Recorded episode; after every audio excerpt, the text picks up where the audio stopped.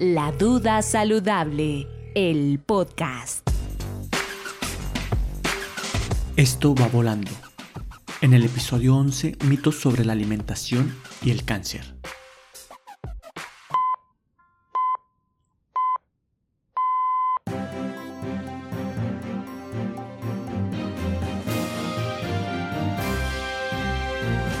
Atención, noticia de última hora.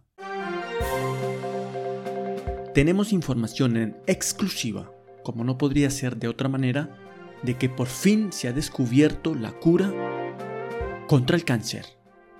Esta primicia mundial que se las ofrecemos por supuesto, nosotros de Primeris, estamos seguros que va a cambiar la historia de la humanidad. Este noticiero, que por otra parte es el más visto y querido por todos los televidentes, les puede asegurar que la información está totalmente verificada y contrastada por nuestro excelente equipo periodístico. Lo más curioso de esta exclusiva es que no fueron reputados científicos de prestigiosas universidades y con enormes presupuestos los que llegaron a tan ansiada cura. No señores, para que vean lo sobrevalorada que está la medicina. La gran gestora, y que a partir de este momento pasará a la historia de la humanidad, es Doña Perpetua una venerada anciana de 107 años. Eh, un momento. Ok, ok, vale. Me informan por interno que tenemos en exclusiva. Es que nosotros no nos cansamos de dar primicias a esta queridísima y tierna abuelita. Vamos en directo al balcón de su apartamento donde tiene un diminuto huerto, porque ahí está la clave de todo. Doña Perpetua, buenos días.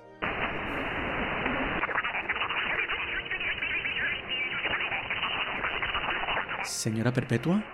Doña. Nona. Nona, por favor, perpetúese en esta pantalla. Adelante. ¿Perpetua? Abuela. Pues parece que tenemos problemas con la señal, pero mientras la recuperamos, ella nos adelantó dos ingredientes de esta cura. Anoten en casa, por favor. Una gota de miel y cilantro. Qué generosidad la de esta nonita que pone al alcance de todos la cura para el maldito cáncer. Nosotros vamos a un corte de comerciales, dos minuticos nada más, y ya volvemos con más de esta increíble noticia mundial.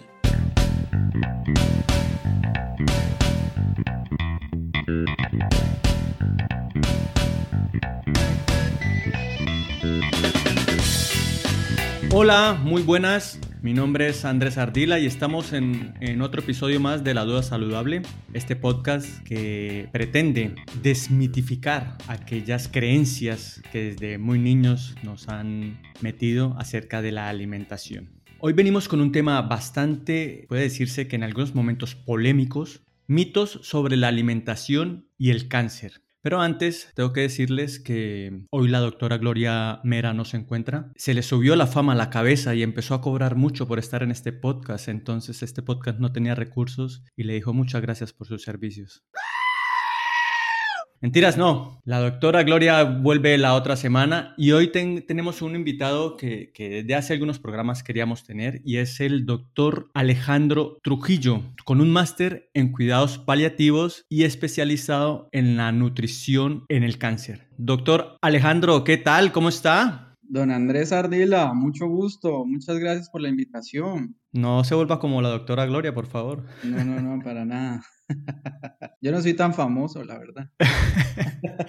Yo les quiero comentar también que el doc Alejandro tiene un libro que se llama Nutrición en Cáncer y Cuidados Paliativos, que se puede conseguir en Amazon. En la descripción del programa vamos a dejar los links para las personas que, que quieran adquirir el libro, pues lo puedan hacer. También vamos a dejar el Instagram del doctor, arroba Alejandro Nutrición Oncológica. Y su página web www.medicinanutricionycancer.com. También les recuerdo nuestro Instagram, arroba la duda saludable. Bueno, vamos a empezar y yo quiero leer algo que me encontré por ahí y dice, una buena alimentación puede ayudar a prevenir el cáncer, pero no existe ningún alimento que por sí mismo sea capaz de provocar o curar esta enfermedad. Doctor Alejandro, ¿está de acuerdo con un poco con, con esta definición? Completamente de acuerdo no existen como tal alimentos o productos que, puedan lograr esto, ¿no? Al final hablamos más de patrones alimentarios eh, saludables, ¿no? Es decir, tener un patrón eh, saludable para, para comer, para para hacer ejercicio, como lo han visto a lo largo de todos estos podcasts, pues el tener esa vida saludable al final es lo que te puede llegar a prevenir un poco, ¿no? Ese riesgo de sufrir una enfermedad oncológica. Si hablamos de porcentajes, sería un 40 o un 50% que podemos llegar a prevenir teniendo unos hábitos de vida saludable y al final las causas eh, de los diferentes tipos de cáncer en su gran mayoría son medioambientales, en su gran mayoría están relacionados con los estilos de vida. Pues Doc, vamos a empezar a hablar de esos alimentos y del cáncer. ¿Consumir azúcar puede llegar a producir cáncer?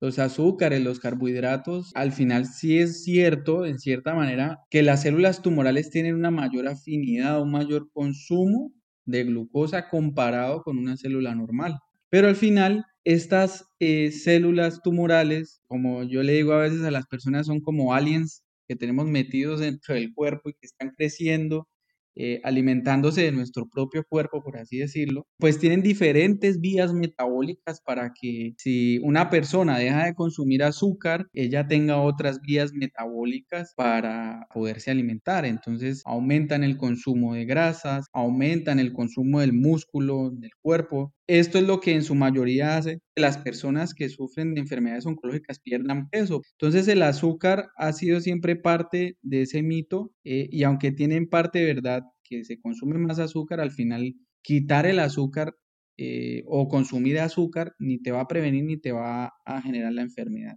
Al final lo que sí sabemos hoy en día eh, y que sí es real y es verídico es que el azúcar y el consumo de azúcares refinados, de harinas, de azúcares añadidos, que los podemos encontrar en la bollería, en los refrescos, en las gaseosas, pues esto sí se asocia muy probablemente eh, o se asocia a la obesidad y el sobrepeso. Y como sabemos, la obesidad y el sobrepeso que estarían dentro de esos hábitos de vida, por así decirlo, eh, pues sí son causa de cáncer y la obesidad es causa de cáncer, ¿no? ¿Cuáles son las recomendaciones generales? Pues al final que se puede consumir en forma de los cereales, ¿sí? en forma de cereales integrales, en forma de frutas, en forma de carbohidratos eh, más complejos como son las verduras, ¿no? Las, las hortalizas y evitar, sí, obviamente estos azúcares añadidos para que no lleguemos a sufrir de sobrepeso o de obesidad, que ya sabemos que es un factor de riesgo para el cáncer. Entonces, directamente el azúcar no puede llegar a producir cáncer. No hay estudios que lo, que lo comprueben así. pero el consumo excesivo del azúcar llega a producir otras enfermedades, entre estas la, la obesidad, la diabetes. Y esto, estas enfermedades sí pueden ser desencadenantes de algunos tipos de cáncer. Los edulcorantes artificiales, me refiero al aspartame, el stevia, la sacarina. ¿Este tipo de edulcorantes sí puede llegar a causar el cáncer? En realidad no hay estudios que así lo avalen. En algún momento hubo estudios en ratones que mostraron que cierto tipo específico de edulcorante producía cáncer de vejiga en unos, en unos ratones que se estudiaron, pero más adelante se hicieron más estudios y se encontraron que eso no era así. Hoy en día, este tema de los edulcorantes y todas estas sustancias eh, y aditivos que se les ponen a los alimentos, pues son muy vigilados, al menos aquí en Europa existe la Agencia Europea de Seguridad Alimentaria y ellos los autorizan en los niveles que son adecuados. Sí hay unas condiciones muy específicas para usarlos y sobre todo en personas que sufran de obesidad, de sobrepeso, de diabetes, que sean formulados por un nutricionista en el caso que sea necesario. Eh, pero en realidad yo diría, mira, pues por un lado no producen cáncer, pero por otro lado si los podemos evitar, pues mucho mejor porque al final estas sustancias son 150 a 600 veces incluso más dulces que el azúcar. Entonces, al final estamos estimulando un centro eh, a nivel cerebral que nos produce la adicción al final a lo dulce, ¿no? Aquí en este podcast solemos insistir mucho de, de la asesoría de profesionales, de personas estudiadas, expertas en, en, los distintos campos de la salud. Y lo digo ¿por qué? porque quiero eh, encadenarlo con la siguiente pregunta y es acerca de la homeopatía, que ya su merced me dirá qué opina al respecto, pero ¿es posible que exista una hierba medicinal por allá perdida en el Amazonas o en el huerto de la abuela que pueda ayudar a sanar un cáncer? Bueno, mira, yo soy de las personas que soy muy, por así decirlo, de mente abierta en cuanto al tema de la salud y en cuanto a que si las cosas te pueden provocar cierto efecto placebo benéfico para tu salud, pues se utilizan, ¿no? Lastimosamente la homeopatía no utiliza la evidencia científica como base para hacer sus tratamientos. Entonces, tú rara vez vas a encontrar que un medicamento homeopático haya pasado un ensayo clínico. Pero si a la persona le sirve, le funciona, le ayuda a sentirse mejor, pues utilícelo. Siempre y cuando todo muy, de una manera muy moderada, ¿no? Porque eh, digamos, en mi corta o mucha experiencia, me ha tocado ver diferentes pacientes que utilizan diferentes hierbas medicinales, diferentes sustancias, que a pesar de que son vienen de la naturaleza, pues pueden llegar a tener un efecto negativo a la hora de los tratamientos. Y eso ocurre, te doy un ejemplo, una, una planta que es la, la hierba de San Juan o el hipérico que se utilizan en algunos trastornos, eh, sobre todo premenstruales, en la depresión, en, ¿no? Pero en personas que están bajo tratamientos con radioterapia pueden llegar a sufrir un empeoramiento de las quemaduras por la radioterapia, hace que la piel se vuelva más sensible. Igual ocurre con otros tratamientos, entonces existen, hoy en día se toman la equinacia, el ginkgo biloba, el ginseng, la valeriana, ¿sí? Entonces, Eso, esos son muy famosos. El ginkgo biloba. El ginkgo biloba. Yo creo que no hay abuelo que no tome ginkgo biloba. sí. Todos toman ginkgo biloba. Sí, sirve para todo, según Claro, es que al final, eh, no, y tienen cierta razón en que estas sustancias eh, justamente nos pueden alterar ciertas cosas como eh, los factores de la coagulación. Y entonces, ¿qué es lo que ocurre? Que si tú tomas un medicamento que ya de por sí te puede afectar la coagulación, pues lo vas a empeorar con estos medicamentos. Entonces, las plantas y estas sustancias, yo siempre trato de decirle a las personas, mire, si usted tiene alguna duda con alguna planta, consúlteme, no hay ningún problema, porque es que puede llegar a ser muy peligroso. Eh, hace poco tuve una paciente como anécdota, una paciente que tomaba eh, un extracto del té verde y es muy buena y tiene muy buenos efectos, pero al final esta sustancia tiene unas dosis máximas y esta señora estaba doblando, triplicando esa dosis. Y el principal efecto es que es hepatotóxico, cuando está en esos niveles muy altos de consumo es tóxico para el hígado. Y, y justamente estaba tomando una quimioterapia que también era tóxica para el hígado. La duda saludable. Doc, eh, ¿las ondas electromagnéticas de los microondas, por ejemplo, pueden llegar a causar cáncer? Eso hace parte del catálogo de mitos y de leyendas que existen, pero hay que partir de que los microondas utilizan unas ondas muy diferentes a lo que se llama la radiación ionizante, que es lo que utilizan las máquinas, por ejemplo, de rayos X, de tomografía, donde sí obviamente una exposición constante y sin protección a este tipo de, digamos, de máquinas que producen este tipo de radiación, pues sí te va a generar una enfermedad oncológica, lo más probable. Pero los microondas utilizan una radiación que no es ionizante, es las mismas ondas que utilizan los teléfonos móviles, las mismas ondas que utilizan los radios. Entonces, al final, diferentes entidades, la Organización Mundial de la Salud, la FDA de Estados Unidos, incluso aquí la Asociación Española contra el Cáncer habló del tema en algún momento, eh, en que son seguros, que se pueden utilizar, que no van a producir cáncer. Ya el tema importante de esas ondas, eh, de, de, esos microondas, es no sobrecalentar los alimentos porque ahí sí vamos a generar otro riesgo adicional. Calentar los alimentos en los productos adecuados, en los frascos, en los envases, en las cosas adecuadas para los microondas. A ver, a ver si entendí. Entonces, ¿depende mucho el envase a la hora de meter uno un alimento en, en el microondas? Exacto, exacto. Hay envases o utensilios específicos que utilizan unos plásticos libres de una sustancia que es importante mencionar, es el bisfenol A o EPA, que es una sustancia que es muy similar a los estrógenos que utilizan o que tenemos en el cuerpo, pero que el plástico al tener esta sustancia similar, si lo sobrecalentamos en un plástico que primero no sea libre de BPA y segundo no sea adecuado para el microondas, pues esta sustancia se va a pegar a los alimentos, peor aún si se sobrecalienta, y ahí sí vamos a tener riesgo de sufrir una enfermedad oncológica, porque al final nos estamos metiendo sustancias similares a, otras hormonas del cuerpo que nos van a producir un daño. Entonces, hay envases y utensilios específicos, vienen marcados por lo general debajo de cada producto, debajo de cada envase, debajo de cada utensilio tiene que haber una marquita que es una forma de una copita con un tenedor al lado. Y el otro es un símbolo que puede variar, puede ser un cuadradito con unas ondas en el medio o puede ser un cuadradito con un envase cuadrado también y unas onditas encima.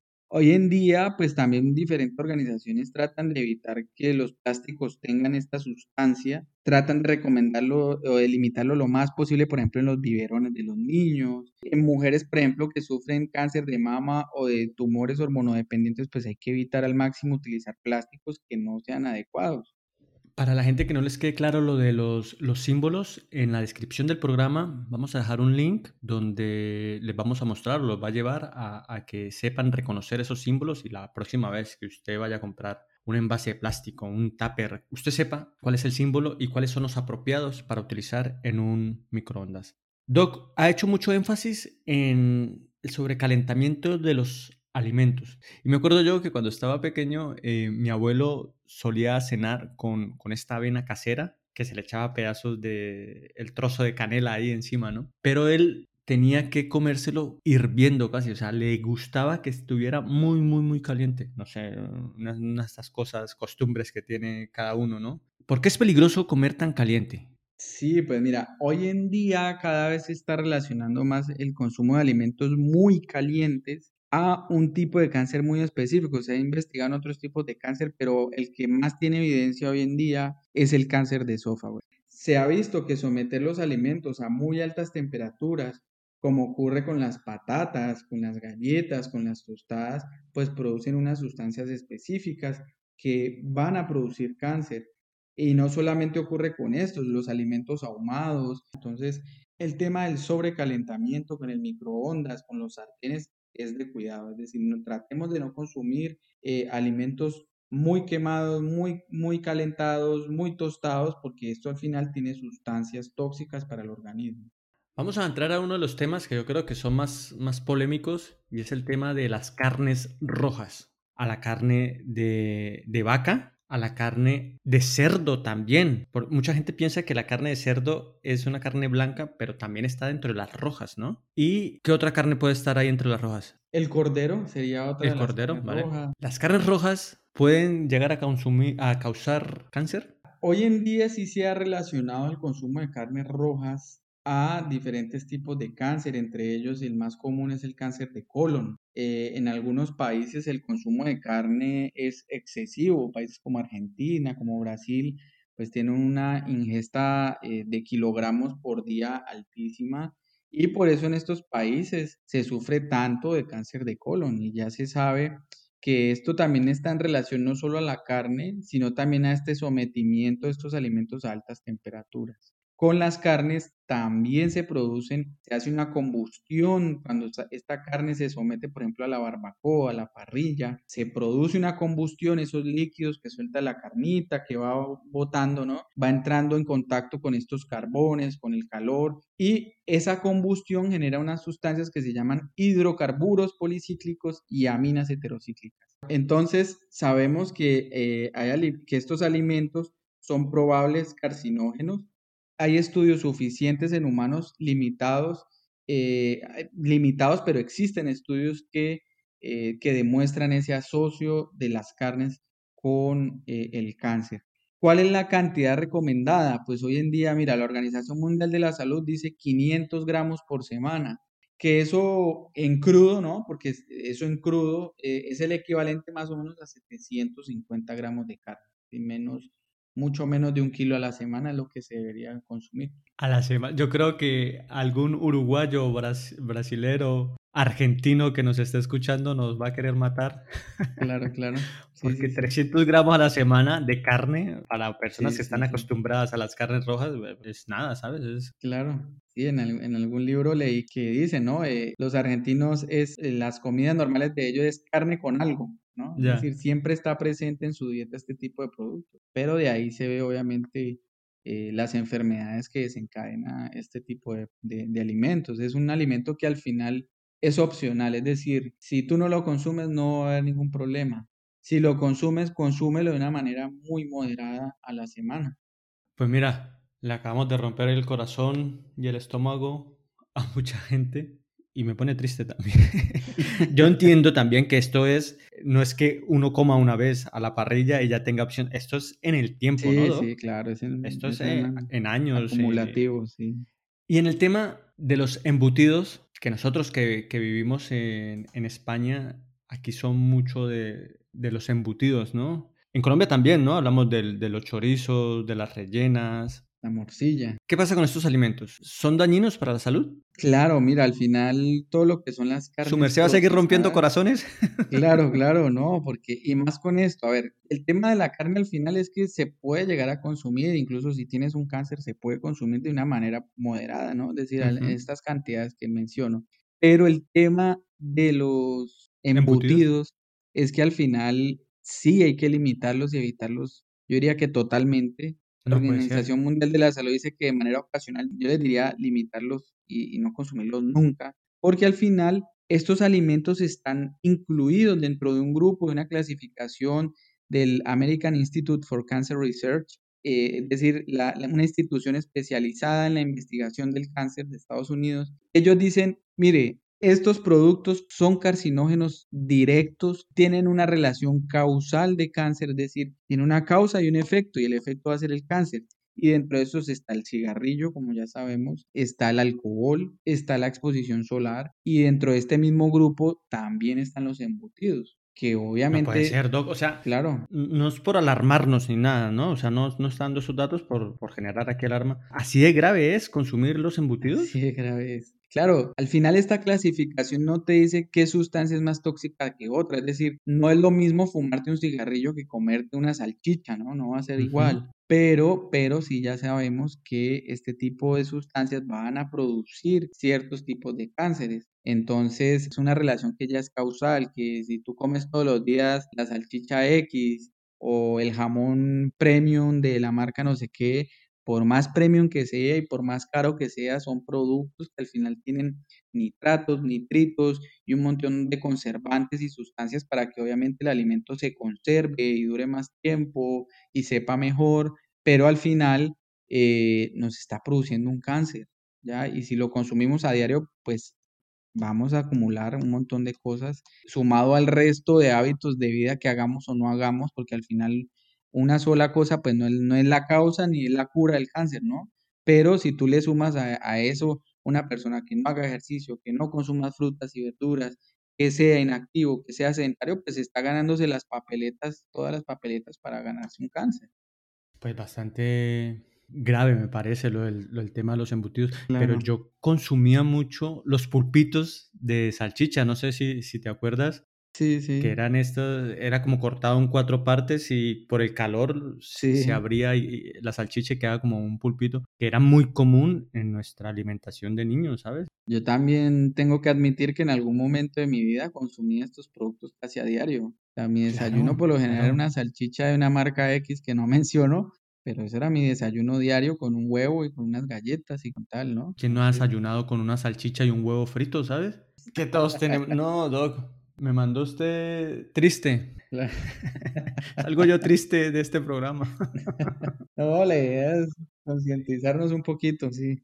Una pena que se nos haya acabado el tiempo, pero yo creo que nos da para otro programa. Claro, sí, no, yo te agradezco a ti por esta invitación porque yo sé que estas preguntas y estos mitos, pues los tienen las personas que tienen cáncer a diario y el cáncer, fíjate que es la segunda causa de muerte en el mundo, ¿no? En todo el mundo. La primera son las enfermedades cardiovasculares y luego viene el cáncer. Entonces, y me encantó estar en este programa. Quiero recordarles que el, que el doctor Alejandro Trujillo tiene un libro que se llama Nutrición en Cáncer y Cuidados Paliativos, que lo pueden conseguir en Amazon. Les recuerdo el Instagram, Alejandro Nutrición Oncológica, y nuestro Instagram, arroba la duda saludable. Muchas gracias, Doc. Le mando un abrazote. A ti. Cuídese Un mucho. abrazo, Andrés. Muchas gracias. Que estés muy bien. Adiós. La duda saludable, el podcast. Eh, un aviso postcréditos. Este episodio continuará.